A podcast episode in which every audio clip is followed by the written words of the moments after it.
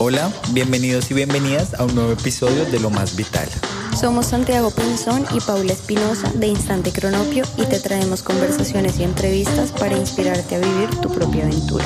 Te invitamos a que nos sigas en tu plataforma favorita, YouTube, Spotify o iTunes. Si eres alguien que sueña con crear una vida más alineada con quien realmente eres, queremos invitarte a ir a www.lomasvital.org recursos y descargar los recursos gratuitos que tenemos disponibles para ti. Empieza hoy a crear una vida que ames. Hola, bienvenidas y bienvenidas a un nuevo episodio. Nuestra invitada de hoy es Jania, administradora de empresas colombiana, estudiante de psicología en París y apasionada por el consumo responsable. En Instagram tienes una cuenta de recetas veganas desde donde promueves un estilo de vida consciente. Jania, bienvenida a Lo Más Vital. Hola chicos, muchas gracias por la invitación. Gracias a ti. Bueno, primero queremos que nos cuentes tu historia llegando a París. ¿Cómo terminaste allá? Bueno, pues en realidad eh, yo no escogí París. fue París que me escogió porque pues en realidad tuve una vida digamos medianamente cómoda y pues la idea de venirme para acá fue más que todo por un tema de independencia pues para seguir como mis sueños y en realidad lo que yo quería hacer. Entonces pues mi presupuesto no era muy alto, pero me vine con un programa de Oper que es para ser niñeras y la familia que me encontró y eh, con quien hice el match fue aquí en París. Entonces te fuiste buscando como oportunidades de conocer algo distinto y de vivir por tu cuenta, ¿sí? Sí, básicamente fue eso y porque estudié una carrera que no era muy afín a mí, pues que fue administración de empresas, como lo mencionaron, y pues a mí lo que siempre me gustó fue la psicología, pero pues siempre esa decisión fue muy guiada por mi familia. Igual hice la carrera con todo el gusto del mundo, pero ya ahorita pues mi idea principalmente era hacer lo que en realidad me apasionaba. ¿Y tú cómo unes el tema de la psicología con el consumo consciente o los ves como separados? Pues sí lo veo medianamente separado. El consumo consciente yo lo aplico más que todo en mi diario vivir. No era mi intención al inicio. Yo cuando decidí cambiar mi, mi estilo de vida, en un primer tiempo fue más que todo por ahorrar. Y ya después pasó ya a un estado como un poquito más, no sé si elevado, pero un estado de conciencia diferente en el que dije, bueno, estoy ahorrando, pero es que le estoy haciendo mucho bien al planeta y antes consumía esto, esto y esto y tenía un impacto grandísimo. Entonces fue a raíz de eso. Muy chévere. Bueno, nosotros les contábamos al principio que tienes una cuenta de recetas veganas, pero entonces queríamos preguntarte cómo en qué momento te diste cuenta que tu forma de alimentarte de pronto no era sostenible. Pues en un primer momento fue primero porque, bueno, me gustaban mucho los animales y no encontraba mucha coherencia entre rescatar a algunos, ayudarlos y comerme a otros. Y ya después fue básicamente em, analizar, instruirme sobre todo el impacto que tiene el consumo de animales, el consumo de, em, de ropa. Y ya en este punto, sí, no, no, voy a negar que amo los animales y me derrito cada vez que los veo y, me, me alegra mucho la forma en la que me alimento pero ya ahora es un enfoque, yo diría que 100% ecológico, porque incluso hay, hay alimentos que son de origen vegetal, pero tienen un impacto grandísimo también. Es un tema de constante instrucción a sí mismo. Como la palma de cera, ¿no? La palma de cera, el chocolate, las nueces, son alimentos que tienen mucho impacto. Claro, y nosotros vivimos en Italia y nos gustó que creemos que hay un poco más de conciencia sobre de dónde vienen los alimentos, quién los está haciendo. Por ejemplo, allá siempre los productos dicen viene de cultivos de Italia. Se cuida mucho de que esté producido en cierta región. ¿Tú cómo has visto ese tema ya en Francia? ¿Es igual? Sí, aquí en Francia es muy similar y veo, yo por ejemplo trabajo en un supermercado muchas personas vienen a preguntarme y, me, dicen, vengan, porque aquí no está el origen del producto. Y la gente opta por los productos nacionales que por los productos eh, importados. Y es algo que, no sé, me, me, ha parecido un poco triste, es que en Colombia mm, eso no está tan presente, el hecho como, ay, ¿de dónde viene tal producto? Y aquí es casi que por ley, en la región de frutas y verduras, siempre tiene que estar indicado el país de donde viene, en todos los supermercados es analizar siempre el tema de la huella de carbono. Bueno, claro, es que aquí, aquí muchas veces es más barato consumir un producto importado que local, ¿no? Lastimosamente, sí. Y bueno, relacionado con eso, ¿por qué no nos explicas qué es el slow food? Ese movimiento que muchas personas no conocen y yo creo que hace mucha falta en una ciudad como Bogotá. Bueno, el slow food nació en Italia em, hace algunos, hace unos 40 años más o menos y em, fue porque pusieron un restaurante McDonald's en un lugar icónico, por decirlo así, de, de, de, Italia, Roma. Entonces, eh, un movimiento de personas que se agruparon y dijeron, no nos parece, porque atentaba contra la cultura nacional. Según lo que yo he conocido de la cultura italiana, es que es un momento, el hecho de comer es muy importante para ellos porque hablan, hablan, hablan, hablan, y es momento más como de socializar. Entonces el hecho de que McDonald's estuviera allá y que su idea es rápido, pienso que tocaba como un punto muy sensible de la cultura italiana. Este movimiento nació a partir de ello y lo que promueven es comer despacio, de una manera consciente, con un impacto social positivo y disfrutar la comida. Bueno, hablemos un poquito de por qué algunas comidas se dice que no son sostenibles, porque no sé si todos los oyentes entienden de qué hablamos cuando hablamos de sostenibilidad y nos estamos refiriendo a la comida. Eh, bueno, pues por un lado está el consumo del producto en sí, en temas de eh, recursos ecológicos, recursos no renovables, perdón. Alimentos como el aguacate, el chocolate, las nueces, son productos que requieren de demasiada agua. Bueno, obviamente las carnes, los animales, y no es solamente el consumo ecológico, el impacto ambiental, sino también el tema del transporte todo el camino que tiene que recorrer un producto para llegar a nuestro plato. Muchas veces podemos tener en un plato una huella de carbono enorme porque nos encontramos con productos que uno vino de China, otro vino de Estados Unidos, otro vino de lugares muy diferentes. Y además de eso, pues está el, hecho de apoyar la economía local. Terminamos apoyando multinacionales en vez de los pequeños productores, que son los que más necesitan. Los multinacionales ya tienen mucho dinero. Claro, y en el mundo de, las carnes también estamos hablando de la tala de árboles, ¿no? Que muchas personas no tienen en cuenta y para que se alimenten estos, estos animales o el ganado tienen que destruir un montón de bosques, hectáreas de bosques para sembrar los granos, para que luego los animales se alimenten, para que tú te alimentes de eso. Entonces es también una cadena que hace que cada vez sean más recursos, no solo hídricos o la huella de carbono que tú decías, sino además, claro, de los bosques que son los que nos, pues prácticamente nos limpian el oxígeno, ¿no? Exactamente, ¿no? Y además que eh, los desechos de estos animales todos van al agua. Ese es uno de los principales problemas también, es la contaminación al agua y que actualmente en lo que es el Amazonas y en África, yo alguna vez leía que cada 15 minutos una cancha de fútbol desaparece. Es algo que es increíble y que todos los granos que se producen para alimentar los animales podrían alimentar a muchísimas personas que lo necesitan. Claro, que no tienen acceso a esos alimentos. Exactamente. Mm. Ania, y en tus palabras, ¿tú cómo ves la diferencia entre el vegetarianismo y el veganismo? No solo en la forma de alimentarse, sino, no sé, ¿qué hay detrás de escoger uno u otro? Pues en realidad yo veo el vegetarianismo como un paso, un paso hacia el veganismo. Alguien que es vegetariano ya tiene una toma de conciencia importante sobre el consumo de animales, ya sea por el tema moral, ya sea por el tema ambiental o incluso económico, pero yo pienso que se hace muchísimo más siendo vegano, porque el tema de ser vegetariano, pues al fin y al cabo se consumen huevos y lácteos. Alguien vegano no consume ningún producto eh, de origen animal, carnes, huevos, lácteos, quesos, cuero, la miel tampoco, exacto. Lana. Eh, sí, todos los productos que son derivados de animales, pero bueno, eh, eso es hablando en términos de consumo, pero... ¿Los, los jabones tampoco? Si tiene miel o si tiene leche, no. Pero cuando dices sabores, de pronto jabones que tienen grasa sí. animal. Sí, también. Sí, e, ese tipo de, de, de productos, no. Eso hablando en términos de consumo, pero en sí el veganismo es no apoyar ninguna forma de dominación, por decirlo así. Y el vegetarianismo es simplemente no consumir carnes. Ellos sí consumen pues lo que es lácteos, quesos, huevos, pero al fin y al cabo se está haciendo, se está teniendo un impacto muy, muy alto.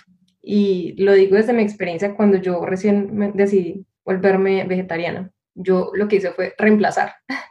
Y veo que muchos vegetarianos también lo hacen. Como no comen carne, entonces agregan mucho queso.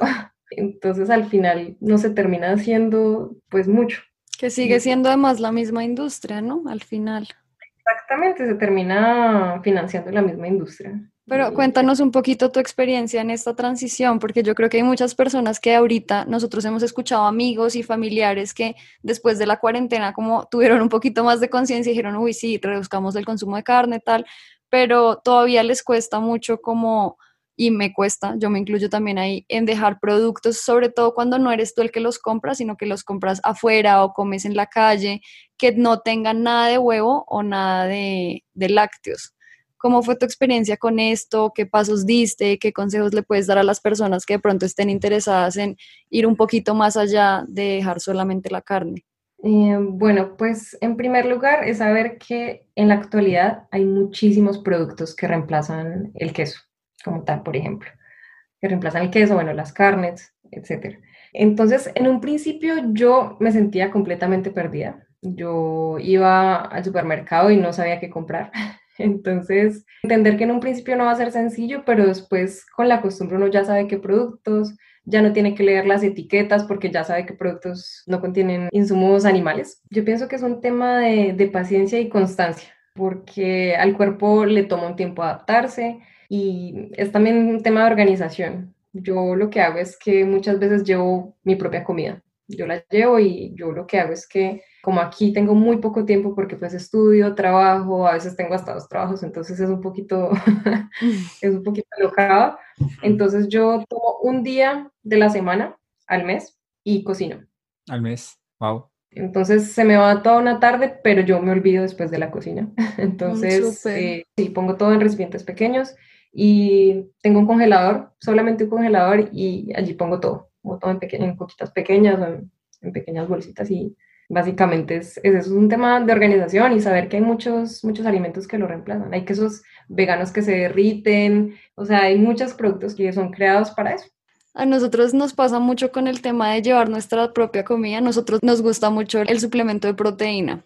Pero entonces, claro, a veces tú vas a una comida y decimos como, no, pues nosotros llevamos nuestro propio suplemento y así puedes compartir como el resto de cosas con la gente. Pero mira, nos han hecho unos comentarios, amigos, familia, como si, no sé, como si uno estuviera loco, como si fuera lo más raro. ¿Te ha pasado eso? Toda la vida me ha pasado. no, sino toda la vida. Yo pienso que en una sociedad en la que hay tantas cosas que no van bien, yo pienso que el hecho de no encajar no termina siendo algo tan malo, termina siendo algo hasta positivo. Entonces, pues simplemente es ser fiel a, sí mismo. Yo pienso que es más que todo eso. Ningún comienzo es fácil. Yo he comenzado muchas veces en la vida, muchas cosas, ningún comienzo es fácil, pero después de un tiempo ya somos seres de costumbres y nos habituamos. Hasta los comentarios. Ya al final no da rabia, ya al final uno ni se desgasta, ya a veces hasta me río, yo, ya. sí. Si te está gustando este podcast y nos quieres apoyar, compártelo con otras personas y suscríbete en la plataforma donde lo estés oyendo. Nuestra misión es inspirar y ayudar a muchas personas a seguir sus sueños y a crear una vida que amen. Seguimos con el capítulo. Yo te quiero preguntar porque nosotros hablamos mucho de vivir una vida en tus propios términos y tú también hablaste de que querías más independencia, autonomía. ¿Por qué es tan importante como para el crecimiento personal alimentarse de cierta manera? Mm, bueno, yo pienso, yo el, el, hecho de comer más que todo como un acto de amor. Yo antes lo veía más como de simplemente ya alimentarme y comer rápido. Y ya ahora el hecho, por ejemplo, de yo misma manipular mis alimentos, intentar consumir de una manera que no le haga tanto daño ni al planeta ni a mí misma, yo ya lo veo más como un acto de amor a sí mismo. También eh, el hecho de no financiar eh, industrias, industrias multinacionales. Yo intento ir como a los mercaditos y todo esto. Entonces, el simple hecho de comer y alimentarse de una manera diferente es un acto de independencia y a veces también podría ser, ¿por qué no?, de rebeldía. Y como les contaba ahorita, pues el veganismo, y que quisiera agregarlo también, yo decía, bueno, el veganismo es oposición contra toda forma de dominación, pero contra toda forma de explotación, ¿o sí? Eh, también, perdón, se me mezcla el francés.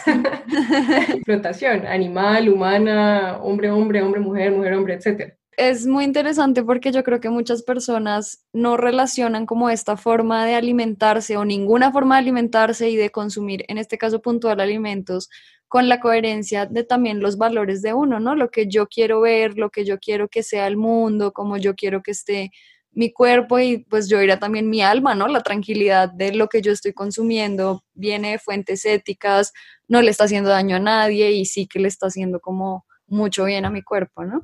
Sí, es bonito, es muy bonito y que yo antes lo que les decía comía muy rápido y ahora ya tomo el momento para respirar, saborear cada alimento y es bonito, sí, es, es, romántico. Yo te quiero hacer una pregunta, tal vez es controversial, pero tú como psicóloga crees que la manera como nos alimentamos afecta la salud mental? ¿Puedes responder desde tu experiencia? Pues a ver, desde mi experiencia yo lo veo más como una liberación de, culpa porque antes, digamos, yo comía con un poco de, sí, con mucha culpa. Yo decía, mmm, estoy comiéndome un animal. Entonces yo era un poco dura conmigo misma. Y eh, el hecho de no solo no matar animales para poder alimentarme, sino de comer automáticamente más saludable, yo pienso que sí ha tenido un impacto grandísimo. Yo antes me enfermaba mucho, y cuando iba al médico, pues me tenían que hacer exámenes. Y eh, siempre era como colesterol alto. Eh, alguna vez me di hipoglicemia, me desmayé, bueno, en fin. Eh, pero ahora nunca. Y cuando voy al médico y digo soy vegana, me mandan mil exámenes cuando me siento perfectamente bien. Los exámenes siempre salen muy bien. Pero entonces es, es también luchar contra ese estigma a la misma vez. Entonces sí, yo sí siento que haya tenido un impacto directo en mí, en mi salud física, en mi salud mental en mi estado de ánimo. Bueno, nosotros pues sabemos por experiencia que alimentarse más consciente no es fácil, ¿no? Sobre todo porque tienes que empezar a cambiar muchos hábitos. Lo que tú decías, llegar al supermercado y decir, ¿y ahora qué compro? Y muchas veces la respuesta es, no vayas a ese supermercado o ve a sitios más pequeños o no sé, ¿hay como algún hábito que a ti te haya servido que nos puedas compartir? Si a alguien le, le sirve como conocer este tipo de perspectivas para aplicarlos también los alimentos orgánicos, que es un tema que en América Latina, bueno, los, los lugares que conocí en América Latina, no sentí que tuviera mucha importancia y sí es algo que tiene repercusiones muy importantes en la salud. Cuando digo alimentos orgánicos, son alimentos que no han sido ni modificados genéticamente ni tratados con pesticidas. Yo aquí me mantengo con mi dinero, eh, me alcanza justo No obstante, prefiero pagar un poquito más por mis alimentos orgánicos, porque yo lo veo como si estuviera abonando a mi salud. Si ahorita yo me pongo a consumir los alimentos más baratos, es decir, los que no son orgánicos, en un futuro voy a tener igual que invertir toda esa plata en mi salud, porque es que está demostrado que los pesticidas son cancerígenos, tienen demasiadas repercusiones negativas para el organismo. Si de verdad sienten que no, no pueden o porque son demasiado caros, hay como una lista de cinco alimentos top que son prohibidos para comer, comprar si no son orgánicos, que es la papa, el tomate y en general las frutas y las verduras que tienen la piel muy delgadita. O pelar, pelar los alimentos, quitarles pues, la piel, pero bueno, igual está también las modificaciones genéticas, pero digamos sí, es, es bastante complejo, pero... un, paso a la vez, oyentes. Exactamente. ¿Y tú crees que hay alguna manera en la que el consumo de carne pudiera ser sostenible? Ah, no. ¿No? No, no creo que haya alguna manera. Yo pienso que la única manera es con productos que reemplacen la carne. Hay muchos alimentos y hay ya muchas innovaciones de carnes que son casi que idénticas a la carne real entonces, no, personalmente yo creo que no hay, no hay manera. Si no sea industrial, o sea, si uno tenga unas, no sé, unas gallinas en su finca. Mm, pues yo pienso que no, porque de todas formas, pues son animales que no existirían y no estarían contaminando si no fuera porque alguien los va a consumir.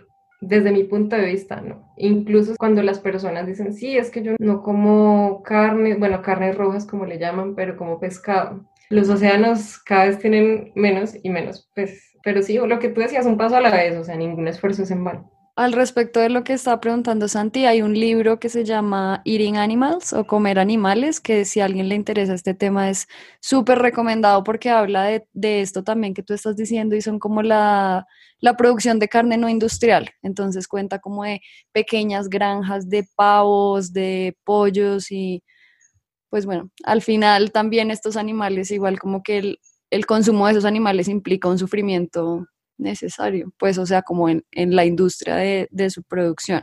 Si a alguien le interesa, es muy, muy recomendado ese libro. Habla también del mar, de por qué mucha gente que dice como no, yo soy vegetariana, pero como pescado, entonces él nos muestra como, bueno, los, el mundo de los peces también tiene unas implicaciones, pues además de los animales, de mm, una carga ambiental como súper grande y no les voy a hacer spoilers, pero ese libro es muy interesante. Pero la fauna marina, el hecho de que mucho del oxígeno que tiene el planeta Tierra es gracias al océano.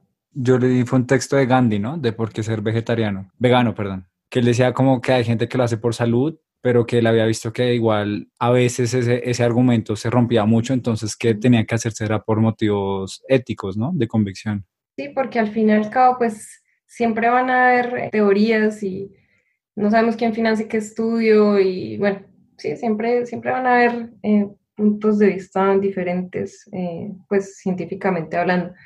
Pero sí, al final, cuando es algo moral, pues no hay nada que debatir porque termina siendo un poco, pues, subjetivo, diría yo, y cada persona juzga dependiendo de su experiencia y sus valores, sus emociones.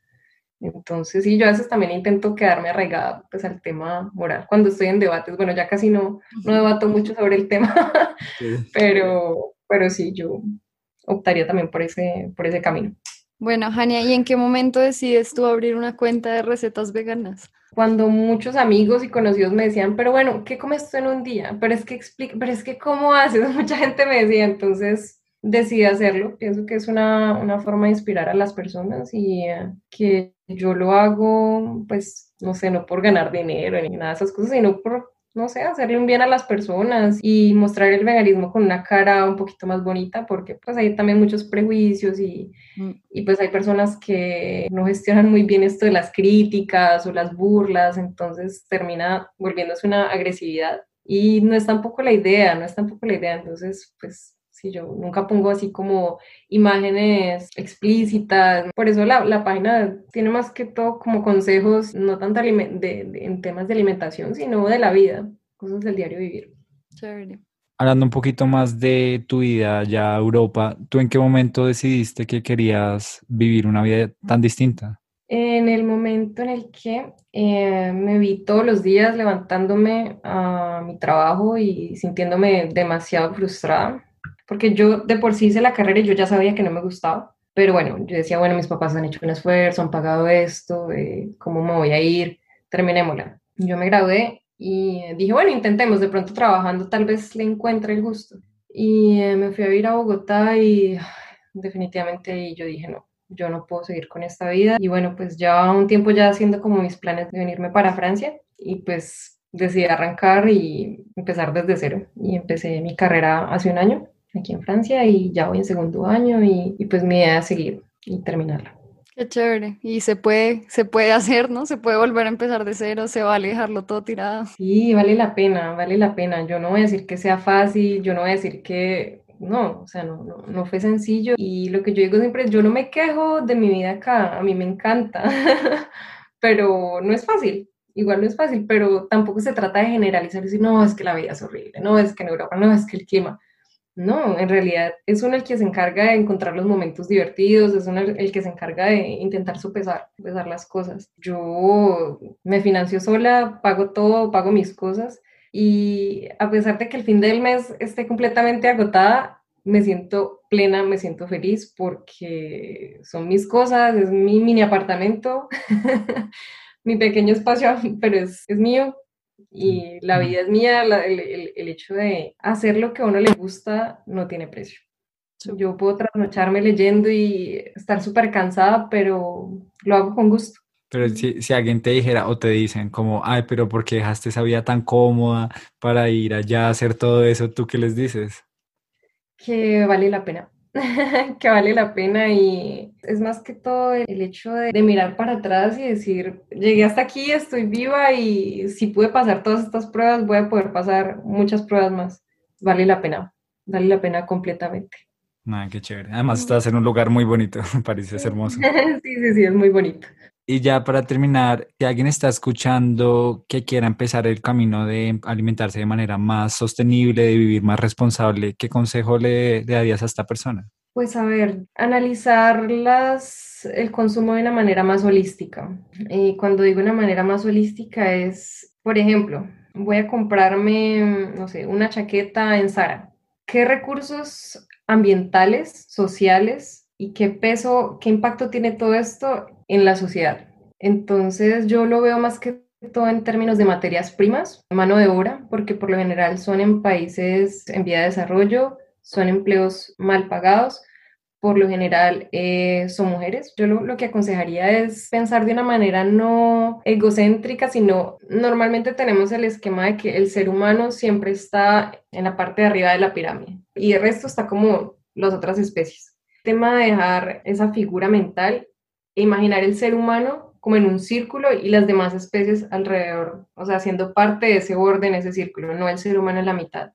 Mm, dejar un poquito el individualismo y, y pensar como de verdad las implicaciones de lo que consumimos y las implicaciones de que estemos aquí en este mundo. Mm. Yo creo que esa es la relación con la psicología, ¿no? Sí. Eh, puede ser, sí.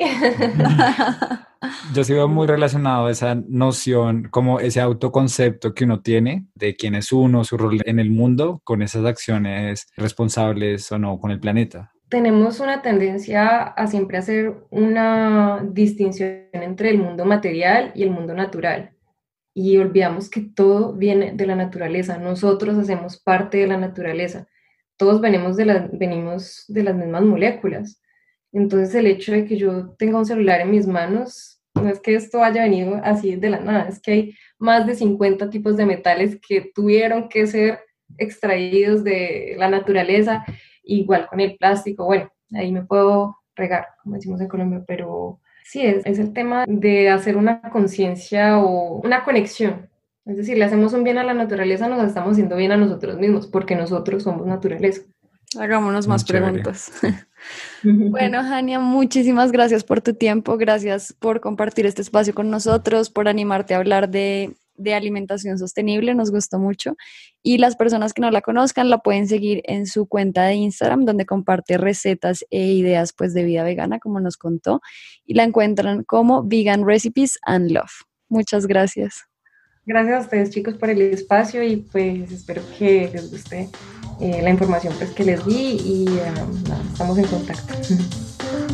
No olviden dejarnos sus comentarios y pueden encontrarnos en nuestro Instagram como arroba instantecronopio.